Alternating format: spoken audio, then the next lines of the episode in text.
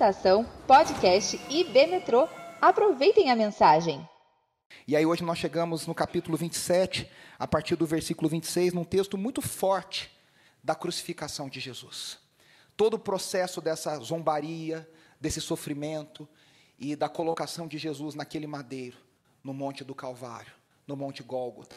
Nós vamos ler juntos Mateus 27, se você quiser ler aí, a partir do versículo 26. Se você quiser ler aqui comigo, eu vou ler na nova versão internacional, na NVI. Então Pilatos soltou-lhe Barrabás, mandou açoitar Jesus e o entregou para ser crucificado. Então os soldados do governador levaram Jesus ao pretório e reuniram toda a tropa ao seu redor. Tiraram-lhe as vestes e puseram nele um manto vermelho. Fizeram uma coroa de espinhos e a colocaram em sua cabeça. Puseram uma vara em sua mão direita e, ajoelhando-se diante dele, zombavam: Salve, rei dos judeus! Cuspiram nele, tirando-lhe a vara, batiam-lhe com ela na cabeça. Depois de terem zombado dele, tiraram-lhe o manto e vestiram-lhe suas próprias roupas. Então o levaram para crucificá-lo. Ao saírem, encontraram um homem de Cirene, chamado Simão, e o forçaram a carregar a cruz. Chegaram a um lugar chamado Gólgota, que quer dizer lugar da caveira e lhe deram para beber vinho misturado com fel, mas depois de prová-lo, recusou-se a beber. Depois de o crucificarem, dividiram as roupas dele, tirando sortes, e sentando, vigiavam-no ali. Por cima de sua cabeça colocaram por escrita a acusação feita contra ele: Este é Jesus, o rei dos judeus. Dois ladrões foram crucificados com ele, um à sua direita, o outro à sua esquerda. Os que passavam lançavam-lhe insultos, balançando a cabeça e dizendo: Você que destrói o templo e o reedifica em três dias, salve-se, desça da cruz se é o filho de Deus. Da mesma forma, os chefes dos sacerdotes, os mestres da lei, os líderes religiosos zombavam dele, dizendo: Salvou os outros, mas não é capaz de salvar a si mesmo. E é rei de Israel. Desça agora da cruz e creremos nele. Ele confiou em Deus, que Deus o salve agora, se dele tem compaixão, pois disse: Sou filho de Deus. Igualmente o insultavam os ladrões que haviam sido crucificados com ele. E houve trevas sobre toda a terra, do meio-dia às três horas da tarde. Por volta das três horas da tarde, Jesus bradou em alta voz: Eloi, Eloi, lama sabachthani, que significa: Meu Deus, meu Deus, por que me abandonaste? Quando alguns dos que estavam ali ouviram isso, disseram: Ele está chamando Elias. Imediatamente um deles correu em busca de uma esponja, embebeu-a em vinagre, colocou-a na ponta de uma vara e deu a Jesus para beber. Mas outros disseram: Deixa-no, vejamos se Elias vem salvá-lo. Depois de ter bradado novamente em alta voz, Jesus entregou o Espírito. Naquele momento, o véu do santuário rasgou-se em duas partes, de alto a baixo. A terra tremeu e as rochas se partiram. Os sepulcros se abriram e os corpos de muitos santos que tinham morrido foram ressuscitados. E saindo dos sepulcros, depois da ressurreição de Jesus, entraram na cidade santa e apareceram a muitos. Quando o centurião e os que com ele vigiavam Jesus viram o terremoto e tudo o que havia acontecido, ficaram aterrorizados e exclamaram: Verdadeiramente este era o Filho de Deus. Até aqui.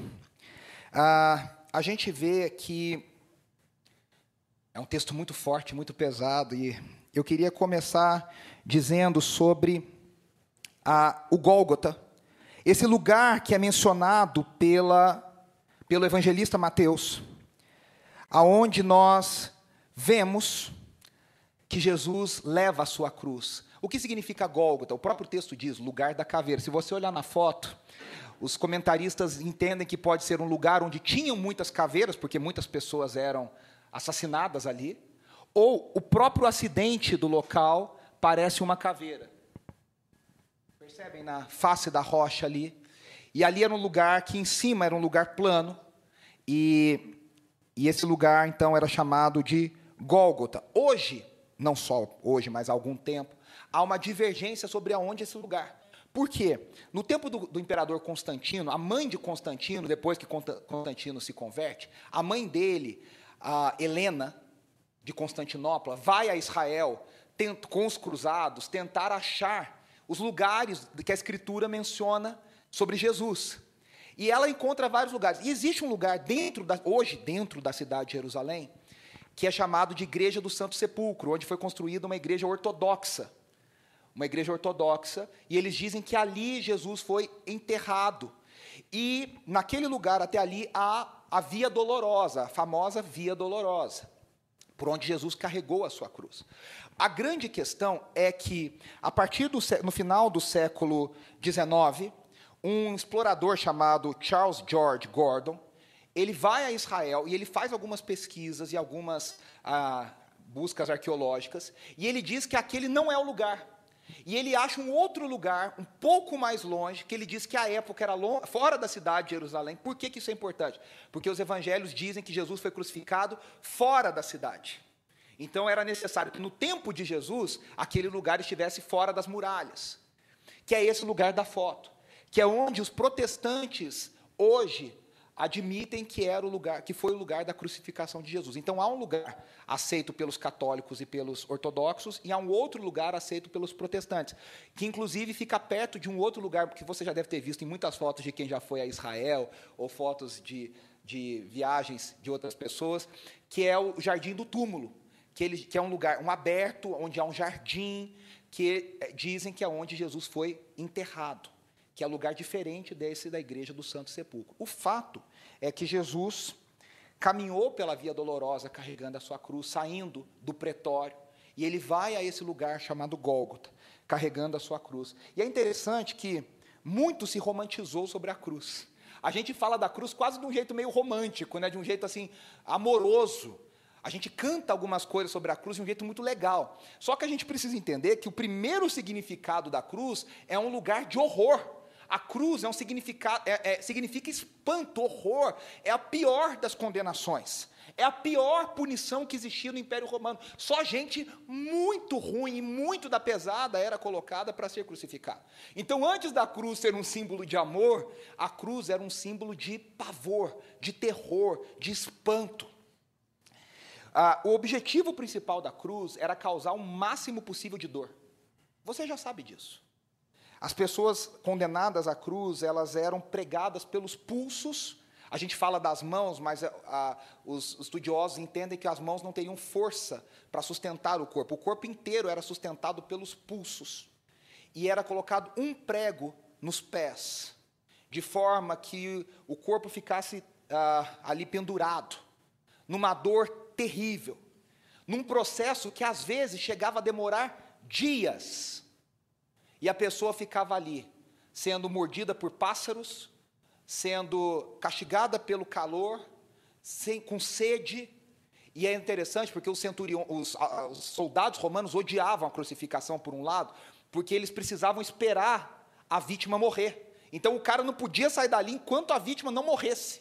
Ele tinha que ficar ali para ver a vítima morrer e atestar a morte. Muitos eram largados ali, porque eles eram completamente desprezados pela sociedade.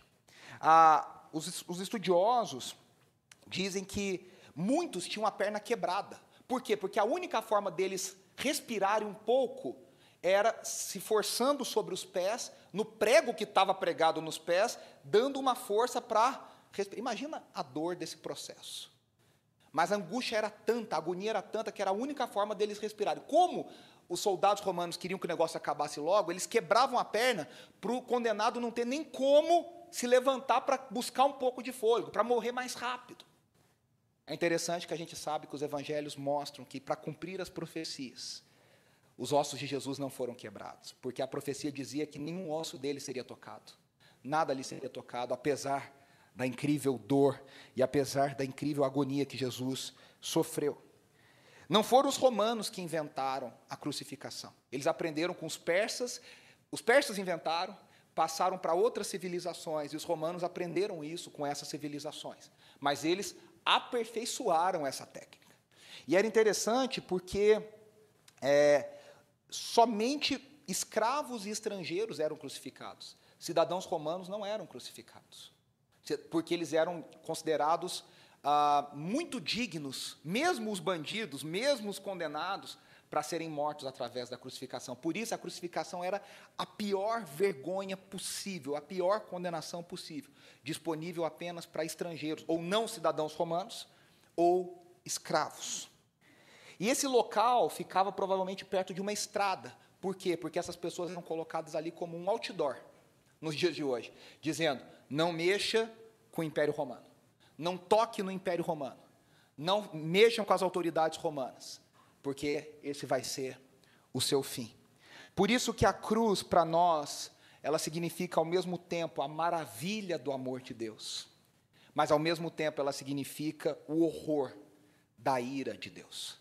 A cruz é ao mesmo tempo maior, a maior expressão do amor de Deus, mas ela é a maior expressão da seriedade e do horror e da grandeza da ira de Deus que foi manifestada contra o pecado e contra o pecador. E aí nós vemos no texto que foi colocada uma placa em cima de Jesus, na cruz, que dizia: Este é Jesus, o Rei dos Judeus. E eu coloquei aqui a tentação final de Jesus. Se você se lembra, o próprio evangelista Mateus nos conta, que, lá em Mateus capítulo 3, que Jesus foi batizado pelo primo, João Batista, no Rio Jordão. E quando ele foi batizado por João Batista no Rio Jordão, todos nós sabemos que vem uma voz do céu, quando Jesus sai das águas, e a voz do céu diz: Este é o meu filho, em quem eu me agrado. Este é o meu filho em quem me agrado. Imediatamente, Mateus diz que Jesus é levado ao deserto para ser tentado por Satanás. E qual foi a tentação de Satanás? Nós sabemos que foram tentações diferentes. Mas há, há algo igual nas três tentações de Satanás a Jesus, que ele coloca em xeque a identidade de Jesus como filho de Deus. Satanás sempre diz a Jesus, todas as frases começam dizendo: se você é filho de Deus, faça isso. Se você é filho de Deus, diga aquilo. Se você é filho de Deus, a grande tentação de Satanás para Jesus era que Jesus quisesse provar que ele era filho de Deus, sendo que ele tinha acabado de ouvir a voz do alto dizendo: Esse é o meu filho, em quem eu me agrado. E agora, Satanás dá a cartada final. Ele vai para o tudo ou nada. No momento chave da história, Satanás de novo usa os soldados, usa os sacerdotes, usa até os ladrões que estão colocados do, ao lado de Jesus na cruz, para de novo questionarem a identidade de Jesus. A gente vê isso acontecendo. Primeiro, a divindade de Jesus é colocada à prova. A divindade de Jesus. Jesus acabou de falar para os discípulos no Getsemane: vocês não estão entendendo nada. Se eu pedisse para o meu pai, viriam legiões, doze legiões de anjos viriam. A gente falou que isso dão mais de 70 mil anjos viriam aqui para nos salvar. Só que agora Jesus está enfraquecido, Jesus está uma noite em claro, sem comer, sem beber, foi apanhou, está com o corpo enfraquecido, violentado. E na cruz, e ali naquele processo da cruz, da crucificação, a divindade de Jesus é colocada à prova. Primeira coisa que falam para ele: desça da cruz se és, filhos, se és o filho de Deus. E é interessante que Jesus permanece na cruz por ser o Filho de Deus. Você já parou para pensar nisso? Eles falam: se você é o Filho de Deus, desce da cruz. E Jesus fica na cruz justamente por ser o Filho de Deus. Mateus até chancela essa conclusão. Essa perícope, esse trecho que nós lemos, termina com o centurião dizendo: verdadeiramente, esse é o Filho de Deus. Segunda coisa que Satanás usa os soldados e os sacerdotes para zombarem de Jesus. Eles duvidam da capacidade de Jesus ser Salvador. Eles duvidam que Ele é Deus, e depois eles duvidam que Ele pode ser um Salvador. Eles dizem: salva-te a ti mesmo. E é interessante porque se Jesus tivesse desistido, se Jesus não tivesse bebido o cálice até o fim, se Jesus não tivesse tomado a ira de Deus até o fim, e ele tivesse descido, ele se salvaria, mas ele não salvaria a outros. Ele só salvou a outros porque ele permaneceu até o fim na cruz. Você percebe como a visão dos, dos, soldados e dos sacerdotes é completamente distorcida, completamente contrário ao que realmente estava acontecendo. Eles não estão entendendo o que realmente está acontecendo. Terceira coisa, eles duvidaram da realeza de Jesus. Eles duvidaram que Jesus era o Rei dos Reis, o Senhor dos Senhores. Por isso eles colocam como zombaria. Eles tiram a roupa de Jesus, deixam Jesus nu, e eles colocam um manto vermelho, que era sinal de realeza, e eles colocam uma coroa de espinhos. A coroa de espinhos tinha dois objetivos: machucar e zombar. Ela machucava enquanto Jesus andava, porque aqueles espinhos iam se afundando no, na cabeça de Jesus, a cada passo dado. Mas ao mesmo tempo ela era uma zombaria. E é interessante porque nós cremos, o apóstolo Paulo diz, nós vamos ver isso depois, que na cruz do Calvário, Jesus retoma o senhorio do mundo. É interessante porque deram três motivos, Satanás deu três motivos para Jesus descer da cruz. Satanás deu três motivos para Jesus descer da cruz. E Jesus permaneceu justamente nesses três motivos, cumprindo o que Satanás dizia que ele precisaria descer para ser. Porque ele não desceu, ele se provou Deus. Porque ele não desceu, ele nos salvou. E porque ele não desceu, ele, permane ele se tornou novamente rei de todo mundo. E esse é o desafio para nós. Jesus disse: Quem quiser me seguir, tome a sua cruz e venha após mim. Tem uma música do nosso querido amigo Rodrigo Soeiro que diz: Da minha cruz eu não descerei. Da minha cruz. É, é isso, né, Esther? Da minha cruz eu não vou descer, né? Alguma coisa assim. Da minha cruz eu não vou descer. A cruz está colocada para todos nós. A gente tem até uma expressão, né, que a gente fala quando a gente fica muito bravo, a gente fala, ah, eu fiquei tão bravo que eu até desci da cruz, né? Você já viu gente falando isso, né? Ô, Beth, você nunca, né? É, eu, eu, eu, tô, eu tô tão bravo que eu já desci da cruz. Olha, no, ou então, né, ameaça, não me faz descer da cruz, né? Meus irmãos, o desafio, a gente fala isso brincando, mas o desafio está para nós todos os dias. O mundo, Satanás, quer que a gente desça da cruz. Satanás quer que a gente desça do lugar de imitação do Filho de Deus. E como Jesus permaneceu na cruz, que o Espírito Santo nos dê graça para permanecer na cruz. Segunda coisa que a gente vê aqui nesse texto. Antes só de eu passar, eu esqueci de falar uma coisa. Jesus, aqui de novo, assim como no deserto, ele só responde com a palavra. É tão lindo isso. Jesus se cala, a maioria das vezes ele se cala. No deserto ele disse, né? Lembra lá em Mateus 4? Está escrito, pá. Está escrito, pá. Está escrito, pá. Aqui de novo, Jesus se cala. E quando ele não se cala, ele cita somente palavras do Antigo Testamento, principalmente dos Salmos. Ano passado, a gente ainda estava totalmente online na série de Páscoa, mas está lá no nosso canal no YouTube para quem quiser ver depois. A gente fez uma série de sete semanas sobre as sete frases de Jesus na cruz. E é interessante que as sete frases de Jesus na cruz, a gente viu uma delas aqui. Deus meu, Deus meu, por que me abandonaste? É uma citação literal. Jesus não criou essa frase. É uma citação literal do Salmo 22, 1. Davi escreveu literalmente: Deus meu, Deus meu, por que me abandonaste? Jesus não usou nenhuma palavra sua para se defender. Ele respondeu com a palavra. Eu acho que aqui fica um desafio para nós. Né? A gente tenta se justificar muito. E a gente precisa usar a palavra de Deus, entender a palavra de Deus, para a gente se justificar por ela, para a gente viver por ela, para a gente caminhar por ela. E aí a gente vê que Jesus é o Salvador. Mateus constrói a narrativa para mostrar que na cruz, Jesus não é alguém que precisa ser salvo. Jesus é quem está salvando. A gente tem visto, por isso que eu fiz essa, essa retrospectiva no início, aonde o ser humano olha e vê vergonha, Mateus olha pelas lentes do Evangelho e vê graça. Aonde a gente vê humilhação, a gente olha pelas lentes do Evangelho e vê autoridade. Aonde a gente vê derrota pelas lentes do Evangelho, você olha e vê poder. Jesus não é uma vítima injusta que está sendo ah, injusta, do lado humano, sim, entregue para uma condenação injusta. Do lado divino, da perspectiva divina, Jesus é alguém que está se entregando voluntariamente para salvar o seu povo. E aí a gente vê algumas coisas, né, que esse é o ápice da história da redenção. Esse é o ápice da história que Mateus está nos contando. Jesus é o cumprimento das promessas feitas a Israel. Veja só, ele é o filho de Adão. Romanos 5 diz que ele é o segundo Adão.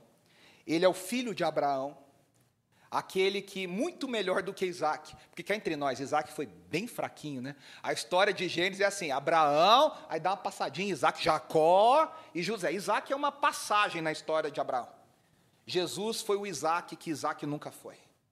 Jesus é o filho da promessa, que cumpre verdadeiramente as promessas feitas a Abraão. Em ti, todas as famílias da terra serão abençoadas. Jesus é o novo Moisés só que ao invés de libertar do Egito, Jesus vai libertar do pecado. Jesus vai libertar da opressão, Jesus vai libertar da morte. Jesus é o novo Davi, Jesus é o descendente de Davi. Davi, para você nunca faltará um descendente que se assente no trono. E agora ficou, entenda bem, com muitas aspas, fácil, porque agora não vai precisar nascer e morrer, nascer e morrer. Agora Jesus, de uma vez por todas, habita e se assenta no trono de Davi para todo sempre. Jesus é o cumprimento da história de Israel. Ele é o Cordeiro de Deus que tira o pecado do mundo. Ele é a verdadeira libertação que Israel sempre esperou e sempre aguardou. Ele é o Mashiach, o ungido, o escolhido. E aí nós vemos que o texto diz que trevas vieram sobre a terra. A gente cantou aqui, o universo chora. A terra chorou, vieram trevas. E aqui nós temos algumas lembranças quando a gente lê sobre isso. Um judeu entenderia. Lembre-se que Mateus escreve o seu evangelho para judeus, primeiramente para judeus.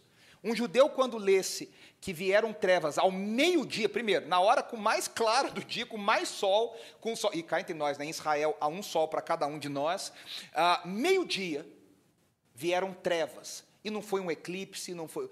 É uma treva sobrenatural. O que, que Mateus está nos passando e passando para um judeu que lesse isso aqui? Primeiro, o judeu ia lembrar da nona praga do Egito. A última praga antes da morte dos primogênitos no Egito foi que o Egito ficou em trevas. Ninguém via nada, ninguém enxergava um palmo na sua frente. A escuridão que veio sobre a terra. E há uma outra referência bíblica que veio posterior à escrita do Evangelho, que é Apocalipse 16 que diz que há sete taças do juízo de Deus que serão derramadas sobre a terra. E a quinta taça é que quando essa taça for derramada, virá escuridão sobre a terra. Só que a terra, em Apocalipse 16, está dominada pela Babilônia. O que Apocalipse 16 está dizendo é: quando Deus derrama do seu juízo, a escuridão confunde a Babilônia. A escuridão deixa a Babilônia no escuro, perdida, sem saber o que fazer. Nós podemos entender que na, e eu sempre digo isso: Apocalipse não é algo que vai acontecer no futuro. Apocalipse é algo que tem acontecido desde o início dos tempos. Apocalipse retrata um, um, um, um conflito cósmico que aconteceu desde a criação até a redenção. Está acontecendo e já aconteceu. Nós podemos entender que na cruz, quando Deus derramou a escuridão sobre a terra, Deus estava confundindo os poderes desse mundo. Deus estava condenando os poderes desse mundo. E por que, que eu digo isso? O que parecia ser a maior humilhação, o que parecia ser o triunfo dos sacerdotes, o que parecia ser a demonstração do poder de Roma, na verdade era a derrota de todos eles e a vitória final de Jesus Cristo. Parece que o apóstolo Paulo concorda comigo. O apóstolo Paulo diz lá em 1 Coríntios 1, 23, que a cruz de Cristo é escândalo para os judeus e loucura para os gentios. Porque cá entre nós, um inocente condenado, colocado para morrer da pior forma possível, da forma mais vexatória possível, mais dolorosa possível. Como que a gente pode olhar para isso e considerar a maior vitória do povo de Deus? Por isso que o apóstolo Paulo diz: a cruz é um escândalo para judeus e ela é loucura para gentios. Colossenses 2, do 13 ao 15, depois você lê na sua casa. Jesus fala que o espetáculo público não era Jesus. O crucificado era colocado ali. Ah, cá entre nós, né? O ser humano, assim, ele é, é bizarro, né? Como que a gente. Hoje tem pessoas que transmitem mortes ah, ao vivo, assim, é, no YouTube, né? É, enfim, tem coisas terríveis por aí. E a gente ouve de falar, né, que quando ia ter condenação. A gente vê nos filmes de Idade Média, quando ia ter lá o, o a guilhotina, a, a cidade inteira se reunia para ver a pessoa perdendo a cabeça. O ser humano gosta de tragédia. Você acha que quando havia pessoas crucificadas, as pessoas não se reuniam em Jerusalém para ver as pessoas crucificadas? Claro que se reuniam. Mas Paulo fala lá em Colossenses 2, 13 a 15, que o espetáculo não era Jesus. O espetáculo público era os principados e potestades. Ele diz que o escrito de dívida que era contra nós foi cancelado. E aí ele diz: na cruz, Jesus triunfou sobre os poderes deste mundo. No maior símbolo de derrota, Deus a transformou no maior símbolo de vitória. Deus derrotou, Jesus derrotou as principados e potestades desse mundo na cruz do Calvário. Só que nós vemos algo muito poderoso na cruz. E nós cantamos isso. Na cruz, Jesus foi abandonado pelo Pai.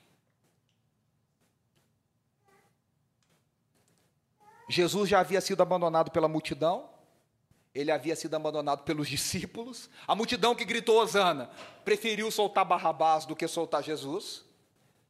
Os discípulos, um deles disse: Eu vou contigo até a morte. Na primeira oportunidade, saiu correndo, sozinho, sozinho. E agora Jesus é abandonado. Acho que é o momento mais temido por Jesus. Ele experimenta o abandono do Pai. Ele foi moído pelo Pai na cruz, para que eu e você não precisássemos ser. Deixa eu te falar uma coisa. O abandono do Pai tem uma definição, um sinônimo, que é inferno. O que é inferno? A ausência total da presença de Deus. Jesus experimentou o inferno. Há uma discussão teológica gigantesca, e cá entre nós, para quem gosta de discussão teológica, é uma delícia essa discussão. Jesus desceu ao Hades, não desceu ao Hades, como é que é isso? O que, que o texto diz? Como é que a tradição fala? Mas isso, como diz, são churumelas. Né? O importante é que Jesus experimentou o inferno. O to a total ausência da presença de Deus.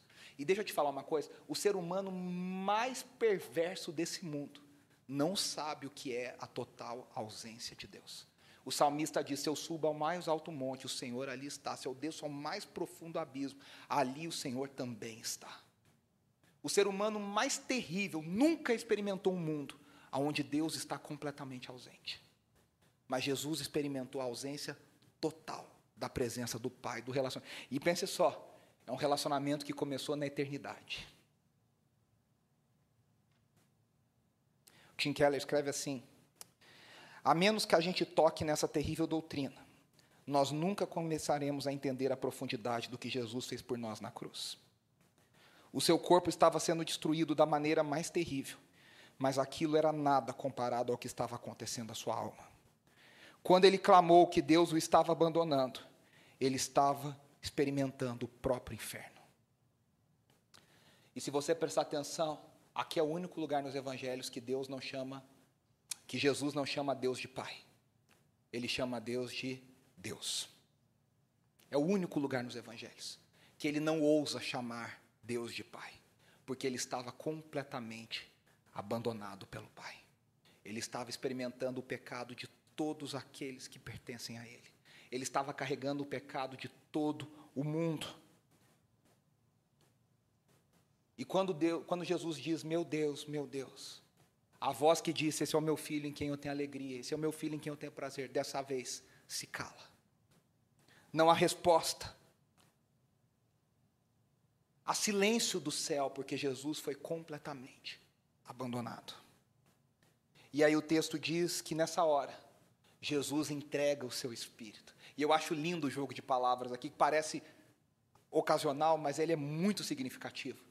Jesus não foi vencido pela morte. Jesus venceu a morte. Jesus não foi derrotado pelos seus inimigos. Jesus entregou o seu espírito. E aqui há uma, uma coisa muito interessante. Alguns condenados demoravam dias para morrer. Jesus morreu em poucas horas. Por quê? Porque ele cumpriu tudo o que tinha para cumprir. Sabe quando você vai dando um chequezinho, assim, quem gosta, pessoa muito metódica, não sou eu, aquela pessoa que bota na agenda, assim, tudo o que tem que fazer, e aí você termina o seu dia, eu não sei como é essa sensação, mas talvez alguém aqui saiba, aquela sensação que você fala assim, nossa, eu fiz tudo. Ana, você deve passar por isso de vez em quando. Você termina o dia e fala, nossa, eu cumpri tudo o que estava na minha lista. E aí você dorme feliz. Jesus cumpriu tudo o que estava no roteiro.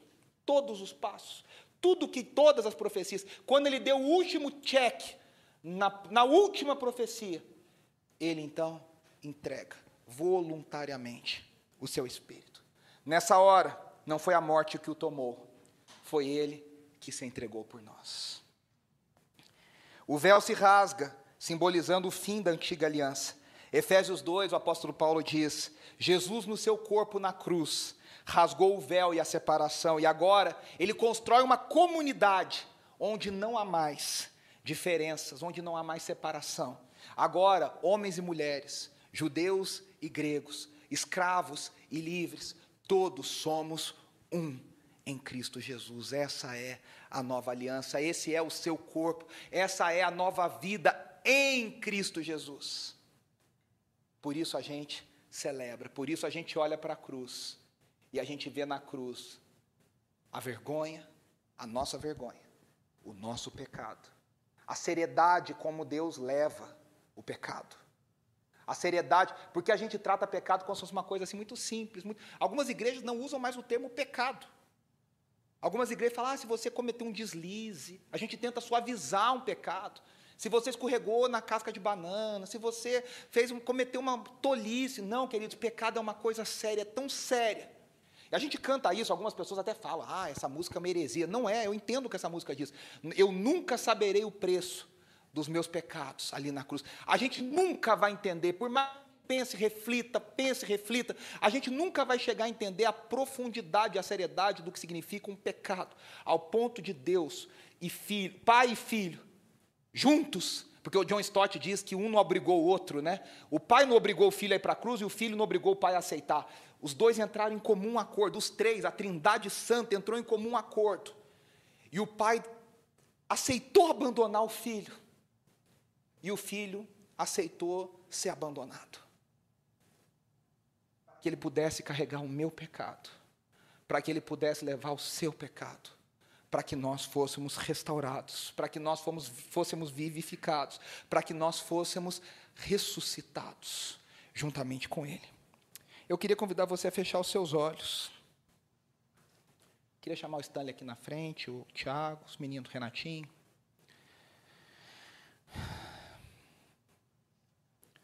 Ao contemplar, e eu queria que você fechado, com seus olhos fechados, pensasse na cruz. Olhasse a cruz. Ao contemplarmos a cruz, eu queria que você e eu refletíssemos. Quão sério é o nosso pecado diante de Deus? E olha o preço que ele exigiu. Olha o preço desse pecado. Por isso que os moravianos oravam.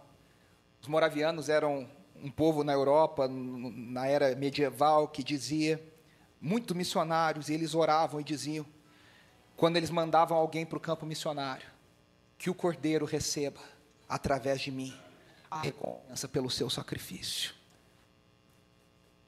Como algumas das nossas canções dizem, o que, que eu darei ao Senhor? O que, que eu darei ao Senhor por tudo que Ele tem feito por mim?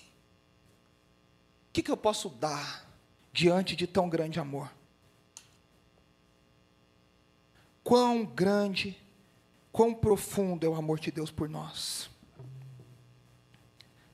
E aí eu queria que você tirasse um tempo para agradecer. Para agradecer esse amor de Deus. O apóstolo Paulo diz lá em Romanos capítulo 8: nada pode nos separar do amor de Deus que está em Cristo Jesus. Há, uma, há um hino que eu amo, do Estênio Marços, que esteve aqui semana passada, e o Estênio diz: O seu amor é tão forte, mais que o inferno e a morte. São torrentes que arrebentam no chão. O amor de Deus é tão forte, mais do que a morte. Morte não foi um empecilho. E eu queria que você orasse agradecendo pela vitória de Jesus na cruz. Ele nos fez um vencedor. É pelo sangue do Cordeiro que nós vencemos a morte. É pelo sangue do Cordeiro que nós vencemos o pecado. É pelo sangue do Cordeiro que nós não somos mais escravos. Não há mais a lei do pecado e da morte. O escrito de dívida foi cancelado. E eu e você hoje temos plena vida e vida em abundância em Cristo Jesus. Obrigado, Senhor. Obrigado pela cruz. Obrigado porque nós nunca saberemos o quanto ela doeu em Jesus, o quanto ela custou a Jesus, o quanto de vergonha, dor e sofrimento ele enfrentou por nós na cruz. Obrigado, Senhor, porque isso ainda não foi o mais difícil. Ele experimentou a total separação do Pai. Ele experimentou o total abandono do Senhor, para que eu e para que os meus irmãos aqui não precisássemos experimentar, para que nós não tivéssemos que estar desligados, para que nós não tivéssemos que estar separados. Obrigado, Senhor, obrigado, Senhor, obrigado, Senhor. Obrigado porque hoje nós olhamos nos olhos da morte e nós dizemos: Onde está a morte, a tua vitória? Cristo Jesus já triunfou sobre você na cruz do Calvário. Nós olhamos para os poderes desse mundo, para a miséria, para a injustiça, para a pobreza, para o sofrimento, e nós dizemos: Cristo Jesus expôs vocês à vergonha na cruz do Calvário. Cristo Jesus triunfou sobre vocês na cruz do Calvário. Obrigado, Senhor, obrigado, Senhor, obrigado, Senhor, obrigado, Senhor. Vamos nos colocar em pé, vamos cantar mais uma vez essa canção. A terra estremeceu, o sepulcro se abriu. Nada, nada, nada vencerá o amor do Senhor, nada pode impedir o amor do Senhor.